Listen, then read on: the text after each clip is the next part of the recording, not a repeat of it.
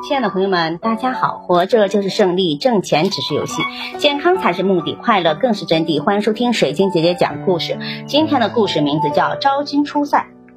汉宣帝在位的时候，汉朝又强盛了一段时期。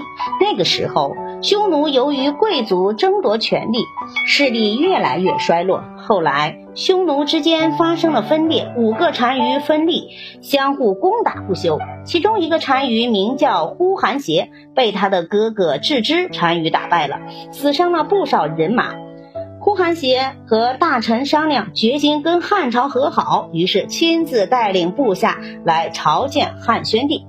呼韩邪是第一个来到中原朝见的单于，汉宣帝像接待贵宾一样招待了他，亲自到长安郊外去迎接他，为他举行了盛大的宴会。呼韩邪。单于在长安住了一个多月之后，要求汉宣帝帮助他回去。汉宣帝答应了，派了两个将军，带领了一万名骑兵护送他到漠南。这个时候，匈奴正缺少粮食，汉朝又送去了三万四千斗粮食。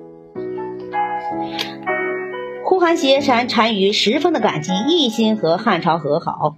西域各国听说了匈奴和汉朝和好，也都争先恐后的。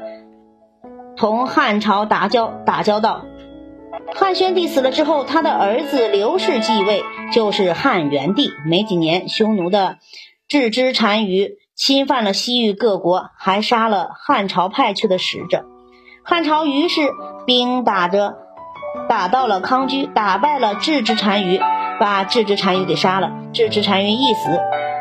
呼韩邪单于的地位就稳定了。公元前三十三年，呼韩邪单于再一次来到长安，要求同汉朝和亲。汉元帝同意了。以前汉朝和匈奴和亲都是挑个公主或者宗室的女儿，这回汉元帝决定挑个宫女嫁给他。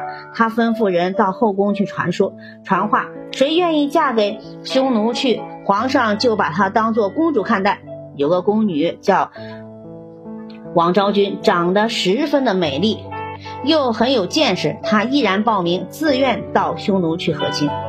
呼韩邪单于看到了这个年轻美貌的妻子，高兴和感激的心情自然是不用说了。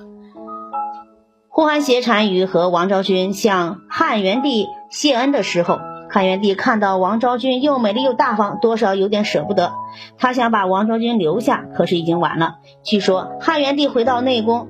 越想越懊恼，他再叫人从宫女的画像中拿出王昭君的画像一看，模样虽然有点像，但完全没有王昭君本人那样可爱呀。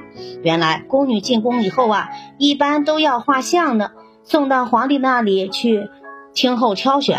有个名叫王延寿的画工，给宫女画像的时候，宫女们送点礼物给他，他就把她画的美。王昭君不愿意送礼物，王延寿就把他王昭君画的呀比较丑。汉元帝一气之下，就把王延寿给杀了。王昭君在汉朝和匈奴官员的护送下离开了长安。他骑着马，冒着刺骨的寒风，千里迢迢的来到匈奴，做了呼韩邪单于的于氏。日子一久，他慢慢习惯了。他和匈奴人相处的很好，匈奴人都很喜欢他，尊敬他。王昭君远离自己的家乡，长期定居在匈奴。